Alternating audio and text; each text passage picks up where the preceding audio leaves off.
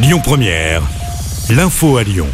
Bonjour à tous, à la une de l'actu, cette simulation d'attaque au Groupama Stadium de Dessine. Pas d'inquiétude, c'est le message préventif qu'adresse la préfecture du Rhône à propos de cet exercice attentat d'ampleur qui va se dérouler cet après-midi.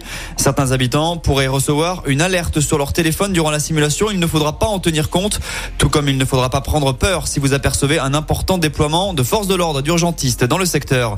Le ministre de la Justice est à Lyon. Éric Dupont-Moretti vient notamment pour installer le premier comité des usagers du tribunal.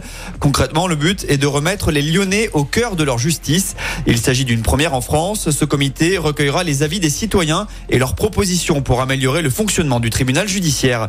L'actu, c'est aussi cette plainte déposée par les HCL pour piratage informatique. Une cyberattaque de grande ampleur a touché de nombreuses structures, entreprises et institutions en France et à l'étranger. Des données du personnel ont notamment été volées. Celles des patients ont été épargnées. Sur les rails, la région va s'ouvrir à la concurrence. Le processus va être lancé concernant le réseau TER.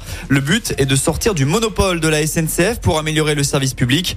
Auvergne-Rhône-Alpes n'est pas la première collectivité à franchir le pas en la matière. Une délibération est au programme ce jeudi et les avis semblent partagés sur le sujet.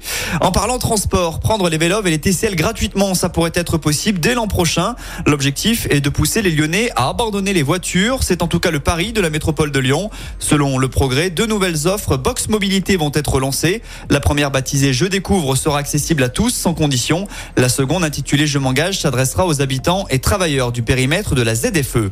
Et puis c'est bientôt terminé pour les collégiens qui planchent sur le brevet. Après les maths et le français hier, l'histoire géo et les sciences sont au programme du jour. 860 000 élèves sont concernés en France.